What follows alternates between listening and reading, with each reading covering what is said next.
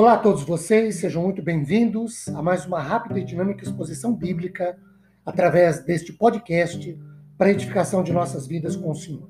Meu nome é Ricardo Bresciani, eu sou pastor da Igreja Presbiteriana Filadélfia de Araraquara, situada na Avenida Doutor Leite de Moraes, 521, na Vila Xavier.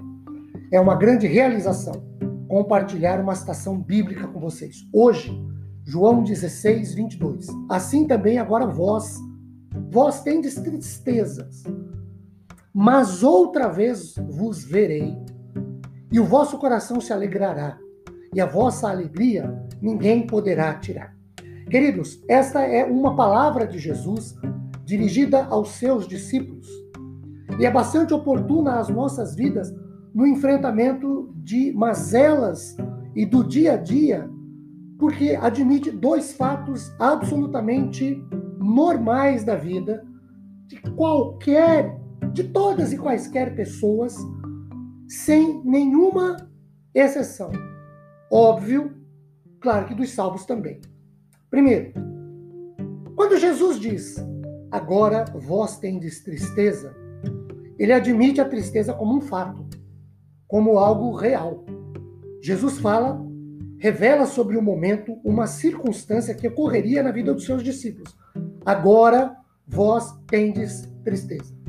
Não sempre, não todos os dias, não em todas as circunstâncias, mas vez por outra, numa ou noutra circunstância, sim, os discípulos teriam tristeza, sofreriam com isso. Como nós somos discípulos do Senhor, isso se aplica também a nós. Segundo, quando lemos, mas outra vez o vosso coração se alegrará, como diz o Salmo 30, verso 5, ao anoitecer pode vir o choro, mas a alegria vem pela manhã, ou a bonança vem depois de uma tempestade, ou podemos afirmar o seguinte: não há tristeza que dure a vida toda, porque o Senhor alegra os seus. A tristeza, queridos, se faz presente, mas não todos os dias.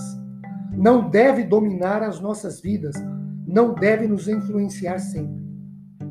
Bruce, F.F. Bruce, comentando esse mesmo verso 22, diz que ninguém tirará a alegria dos que são do Senhor. Mude fala da alegria da reunião com o Senhor, que seria uma experiência permanente, que não acabaria.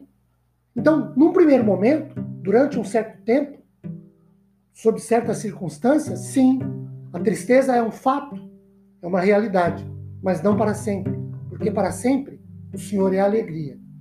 Radmaker, Allen e House dizem que a frase outra vez vos verei se refere às aparições de Jesus após a sua ressurreição. E a vossa alegria ninguém vô-la tirará, a tristeza dos discípulos acabaria e a alegria deles permaneceria.